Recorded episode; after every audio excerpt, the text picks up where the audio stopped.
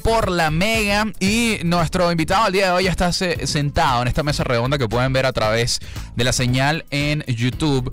La Mega 107 es nuestro canal de YouTube, por ahí también se pueden poner en contacto con nosotros a través del chat. Y es, eh, aparte de ser amigo de la casa, alguien que conoce muchísimo eh, pues la, todo lo que es el music business y quien desde su labor como eh, manager, como eh, ejecutivo musical, le ha aportado muchísimo a las carreras de grandes artistas venezolanos como Big Soto, Jan Bené, Elena Rojus, Trainer y actualmente a cargo de la carrera de la joven Yarge, eh, de quien es su manager principal. Estamos hablando de Francisco Carabaño, que está en la casa. Bienvenido, Frank. Hola, Francisco. Gracias, gracias. Un honor estar aquí con ustedes, además de amigos, colegas y me encanta, me encanta esta versión de estar aquí enfrente en vez de atrás. Entonces, buenísimo para poder compartir con ustedes verso tal cual, tal cual, tal cual. Porque has venido eh, anteriormente con, distintos proyectos con los que has estado involucrado, eh, eso, como manager, como a, venir a, que el artista cumpla con, con lo prometido y con una de las tantas tareas que tiene, eh, que es por supuesto la difusión de su material a través de medios tradicionales como la radio. Pero eh, también una de las razones por las que queríamos hablar contigo es porque muchas personas que están en sintonía de en aleatorio también son eh, artistas o quieren ser artistas. Tienen un proyecto musical, tienen una banda, tienen por ahí quizás algún proyecto que quieren lanzar. Y hoy en día la industria musical ha cambiado de hace 10 años para acá y sigue cambiando con el paso del tiempo. De hace dos años para sí, acá. Sí, hoy en día, hoy, hoy mismo está cambiando con un montón de cosas que suceden. Y hablar de eh, cómo empezar una carrera o cómo eh, dar el siguiente paso de profesionalizar, de, bueno, de entender cómo es el business, es muy complicado. Y ¿Cómo empezaste tú? ¿Cómo te metiste tú en todo esto? En, entrar en el mundo de la, de la música desde otro punto que no sea como artista, como ejecutante. Mira, eh, realmente fueron cosas de la vida, ¿no? Yo estaba haciendo un proyecto con un primo en México de una app y estando allá me doy cuenta lo muy metido que está él en la música. Y le dije como que, mira, yo no sé cómo voy a hacer, pero yo en esto funciono, ¿sabes? Dame un chance y ve. Y así fue, rebuscándome, logré conseguir eh, a través de unos amigos el contacto con Soto y hice el link up de Soto con rimas. Entonces ya una vez dije, ok, ya esto fue como una entrada, ¿entiendes? De yo poder conectar un artista con una disquera. Déjame regresarme a Venezuela. Yo en ese momento estaba en México porque yo vi todo lo que estaba pasando en el movimiento musical acá. Me regresé y fue la mejor decisión que he tomado. Así arranqué con Trainer, que es realmente el artista que primero me da la oportunidad para management. Y de ahí joseando las calles, entrando de estudio en estudio y conseguí a Jan Bené, que es un proyecto bebé. Jan Bené lo comencé, tenía menos de 500 oyentes mensuales. Yo tenía más seguidores que él en Instagram. Y lo que se ha trabajado en ese proyecto, de verdad que ha sido espectacular. Ahorita, Francisco, vives en Venezuela. Ahorita estoy entre Venezuela y México, realmente. Estoy en ahí back and forth y Miami cuando toca ir que si para Billboard o cosas, porque bueno, todo el mundo sabe que como las grandes ligas de la música latina están en Miami. Cuando un artista empieza, ahorita que seguramente nos están escuchando muchos artistas o bandas eh, alrededor de Venezuela, ¿cuál consideras tú que debe ser ese primer paso o ese ABC que debería tomar en cuenta una, una agrupación a la hora de crear música? Digamos que para salir del lo, cuarto. Lo primero es que, como decía Lorenzo, la música cambió por completo. O sea, radicalmente a través del internet y sobre todo lo que es las plataformas streams. Antes, incluso con este cambio, se dio cuenta de cómo las disqueras tenían un monopolio. Claro. ¿Entiendes? Porque como un artista comenzaba y hacía que su música fuera récord y a esas disqueras porque lo tenías que comprar en físico. Era imposible. Los, los únicos métodos de distribución lo tenían eran las majors. Entonces, a raíz de este boom de stream, que el primero fue Soulja Boy, es el primer artista independiente de YouTube que lo logra. Y a raíz de ahí han venido una gama que hay artistas ahorita enormes como Chance the Rapper o Russ que se pueden mantener completamente independientes porque ahorita existen estos tipos de canales. Entonces lo primero que yo le recomendaría a un artista es uno, consíguete una buena distribuidora. La mayoría agarran y se meten en YouTube y preguntan a dónde distribuyo y les va a aparecer TuneCore, DistroKid, eh, CD Baby, que no son malas, pero son administrativas. O sea, netamente tú agarras, montas tu música, ellos se encargan de ponerla en las tiendas digitales y ya. Eso es todo porque es un software. Hay unas distribuidoras personalizadas a las cuales tienes un equipo atrás y te ayudan con cada lanzamiento, te hacen una estrategia de lanzamiento y adicionalmente te hacen un pitch con las plataformas. Es decir, yo, distribuidora, agarro y le toco a Spotify, Apple Music, Deezer, Tidal la puerta y le digo, mira, tengo este proyecto, es parte de nuestra compañía, vengo con este lanzamiento, ¿cómo me puedes ayudar para que me pongas en unos playlists? Que es lo que ahorita se está moviendo más en la música. Que eso es quizás lo, eh, el negocio que, hoy en día es el más llamativo de todo el tema de las plataformas digitales, el tema de posicionamiento en playlist. Porque no es una casualidad que tú veas a tus artistas favoritos eh, siempre como de primero y como de portada de, de los playlists porque es chévere o porque la canción está muy buena y ya, sino porque hay un negocio detrás, ¿no? Y todo este tema de conversaciones, estrategias y demás que lo hacen pues muy, muy atractivo. Y contactos. que- y contactos también, que es lo otro. He visto gente Claro, muy 100%. nula que no sé qué del tipo de Spotify y entonces hay que portada de la broma latina. Y que, ya, Claro. espérate un segundito, ¿no? No pongo en duda que también hay gente con talento que, Sí, que 100%, seguramente... Ah, pero ese es el juego del entretenimiento. Ustedes están en el entretenimiento también. Claro. Se sabe Sí. que todo es palanca. Claro. No todo, no todo, No no todo. todo. No, no, Francisco. Llamémoslo lobby. Ah, Llamémoslo es- lobby. lobby. Es eso, es verdad, es verdad. Es lobby. networking. Y no todo, ojo, ese mismo lobby ha Porque, disminuido. porque, a ver, ya va, el término palanca para los venezolanos es saltarse la baranda El proceso, y comerse la luz. Comer el todo. lobby, a diferencia de la palanca, tienes que tener talento. Es verdad. Sí, sí. No, no, to- totalmente de acuerdo. Y es, gracias por la corrección, porque efectivamente es lobby. Y yo creo que eso se ha disminuido muchísimo también a raíz de todo este tema, porque ahorita, como ya lo puedes hacer independiente, muchos no necesitan de ese lobby. Claro. Y ahí es donde pasa algo interesante con. El con- lobby llega al artista. Exactamente. Fíjate cómo, y te lo hablaba, no solo hace 10 años con todo el tema de stream, cómo cambió la música, sino realmente, y fue algo que a mí me costó un poco como que entrar en ese, en ese choque, porque dos años para acá ha cambiado muchísimo la música. O sea, ya, por ejemplo, un video musical no es la herramienta más útil para un artista en cuanto a marketing. ¿Entiendes? Un el video- visualizer sí. Normal. O sea, te va, te va a hacer la misma función, solo que te va a ser mucho menos costoso. Por eso de repente es más atractivo que un video, porque sabemos lo, el costo que genera un video. ¿A dónde se ha, se ha visto mucho la transición de la música? Es en plataformas como TikTok.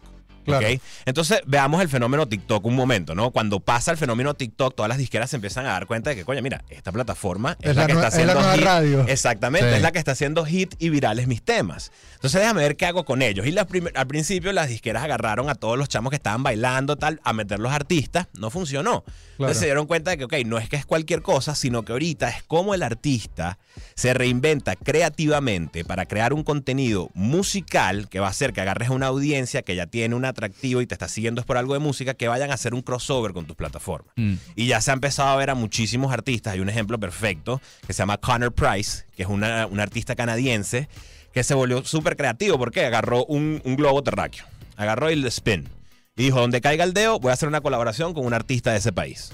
Zimbabue. Empezó, agarró, buscó, ta, ta, ta, se contactó con uno de Zimbabue e hizo el featuring. Entonces, creativamente hizo todo este storytelling a Claro. través de esto. Hizo la colaboración y ese álbum que puso en conjunto con ocho artistas que colaboró a nivel mundial, ya tiene 100 millones de streams. Sí. Entonces te da el poder de cómo creativamente un storytelling en un formato, que es lo que está consumiendo ahorita, porque la generación Z es la que está mandando ahorita. Claro. Es la realidad. Claro, es la que consume más. No, y, y que se pega un tema y después lo quieres de verdad buscar y escuchar. A mí me impresiona el caso de la chica esta. Mae de- Stephens. Sí, de la de. Eh, No, no me voy a cantar. Pero bueno, ella empezó haciendo videos en, en TikTok, colocando la canción, extractos de la canción. La canción va a salir algún día, la canción no salía. La canción nunca salió hasta que la firma Universal de la cantidad de views y reproducciones que tenía el tema, ¿no? 10 millones de reproducciones y el resto es historia. Hoy estamos conversando con Francisco Carabaño, arroba facebath, face como cara, B-A-T-H, en todas las redes, incluso TikTok también, por ahí está dando Así algunos es. tips. Eh, y a la vuelta vamos a seguir conversando justamente de esto, porque muchos artistas, quizás hoy en día, eh, proyectos musicales, todavía en TikTok como, no, esa es la app de los bailecitos, esa es la app como que, que da cringe, pero en realidad... Si no estás en ese en esa plataforma, no estás apareciendo hoy en día en la industria musical. Bueno, y suceden cosas interesantísimas como la que vamos a escuchar a continuación, que es Zulia, que le envía un mensaje directo a Bad Bunny y le dice, mire, es esta canción que podría usar en un tema tuyo, y lo dejó allí y al tiempo lo llaman y que, epa, revisamos uno de mensajes directos y nos interesa tu canción. Sin tener un manager, terminó siendo él el que el manager vino a él y el lobby vino a él. Entonces, en es. verdad estamos en un proceso también de como empírico. Mm. ¿no? Sí. Siempre van cambiando las cosas. A la vuelta seguimos hablando de música con Francisco Carabaño. Facebook. A Yarge y Yarge es eh, artista que está bajo eh, el management de nuestro invitado al día de hoy, Francisco Carabaño. Nos acompaña este lunes para hablar del music business en general y lo importante también de que es conocer pues toda eh, la dinámica de cómo se desenvuelve un artista en la industria de hoy en día. Esto es bien loco porque esto es consecuencia del trabajo de Francisco. Esta canción Más de ti, yo vine a escucharla en una radio, en internet, ubicada en Londres, que estaba transmitiendo un DJ set de una DJ de Nueva York. Y terminó siendo un artista que yo escuché de manera ingenua, como me gusta esta radio en Londres, voy a escuchar este programa de radio que es de una DJ en Nueva York y de repente escucho la canción y digo, ¿quién es este? Busco el tracklist y busco Yarge y me meto en Spotify pensando que puede ser un artista de cualquier lugar de Latinoamérica, pero me llamaba muchísimo la atención. Y cuando veo era venezolana y yo, ¿Qué es "Apa, esta chava es esto?" venezolana. Y cuando me encuentro a Francisco, le digo, Francisco, a mí me sucedió con esta canción esto. Esta canción llegó a mí de esta manera, de la manera menos indicada y más fortuita. Y es parte del trabajo que haces distribuyendo la música de los artistas. Que ¿Cómo pasó eso? tú no sabes quién te va a escuchar. Así es. Así, como es. yo, yo lo que- escuché de esa manera y de esa manera puede terminar escuchando lo que sí, Caleb Calloway. Tal Claro. cual. No, y todos los medios de difusión son una gran herramienta. Ella, por ejemplo, que su fortaleza es TikTok, por ahí nos ha reposteado Rao, Manuel Turizo hizo un dúo con nosotros, Relsby, o sea, es toda plataforma de medio de difusión ayuda.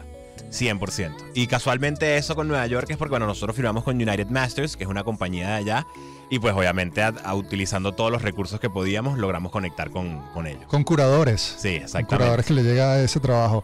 ¿Qué necesita un artista o al- tú, desde el punto de vista del manager, qué ves en un artista para apoyarlo y manejarlo? Mira, realmente el talento, que es aunque las personas piensan que es lo primero que uno ve, a raíz de mi experiencia, es lo que dejo en un segundo o tercer plano incluso. Ok. O sea, uno es qué tanto lo quiere la persona que está enfrente tuyo, ¿no? O sea, uno tiene que tener, tienes que tener una emoción por el sonido, ¿no? Por supuesto. No es como que, ah, viene la persona y dice yo soy el que. No, tiene que haber una emoción por el sonido, pero qué tanto lo quieres, ¿no?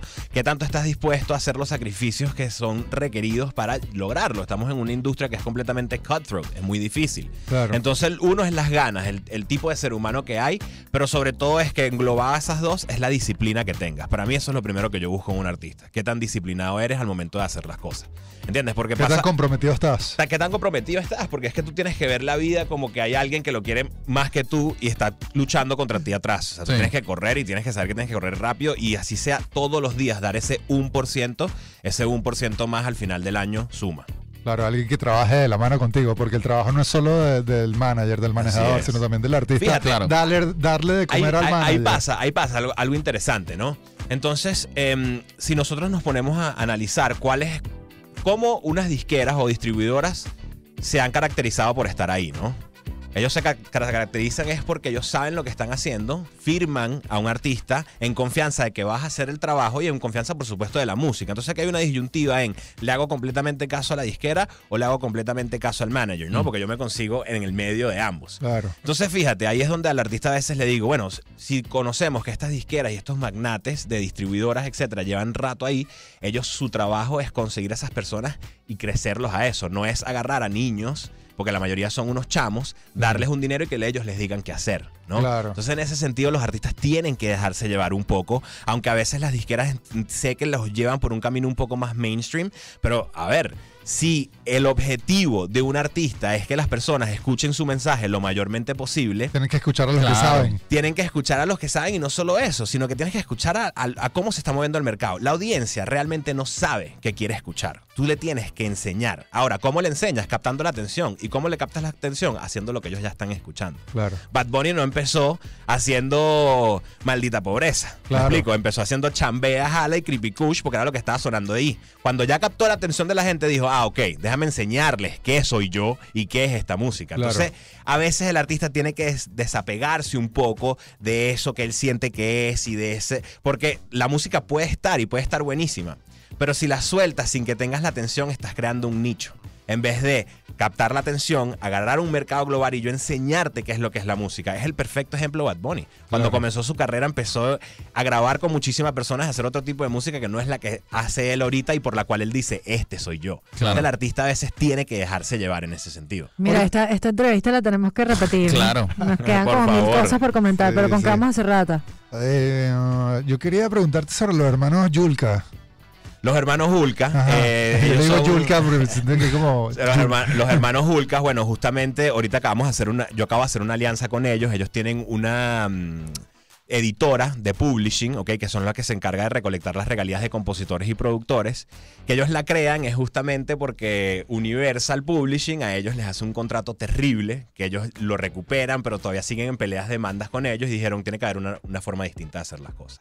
Ok. Y crean esto y hice una alianza con ellos en donde justamente ya hemos firmado a tres productores venezolanos, en donde están teniendo la oportunidad en un contrato mucho más pro artista poder trabajar de la mano con estos hermanos que tienen tres Grammys encima, el último siendo el de Sebastián Yatra el año pasado. Exacto. bueno. Eres un puente para, para llegar a esa, Esa es la gente. idea, Bueno, esa y quienes idea. nos están escuchando en- a nivel nacional en el circuito Mega, si estás haciendo música, arroba Facebook. Ahí estamos, ahí estamos para lo que necesiten. Búscalo, búscalo En ya. TikTok activo también, eh, compartiendo recomendaciones y tips también dentro del music business. Francisco, gracias. Gracias a ustedes y espero estar aquí próximamente. Hay que repetirlo. Claro, claro. seguro que Esta, sí. esta conversación pica y se extiende, Sí, muchachos. sí, sí. Yo creo que hay que no, empezar no solo toda que la vengas hora- con tus artistas, también que vengas tú solo. Claro, Claro que sí. Hablar un poquito de todo. Miren, y de esta forma también cerramos el programa del día de hoy. Recuerden que estamos todos los días de 9 a 1 de la tarde en esto que llamamos en aleatorio. Agradecemos a todo el equipo. Mm, A veces no damos los créditos, pero Beat Marley Costa, Valeria Forgione, Nairobi Vieira, en los controles Pedro Velasco y ante el micrófono, pues Manuel González Cárdenas, arroba me dicen data. El señor sin vocales, arroba Lorenzo Martínez, te quedas con las consonantes y ya te das- sigue en todas partes. Ahí está. Arroba Jairam. Nos escuchamos mañana desde las 9. Feliz tarde. Un besito, chao. Bye.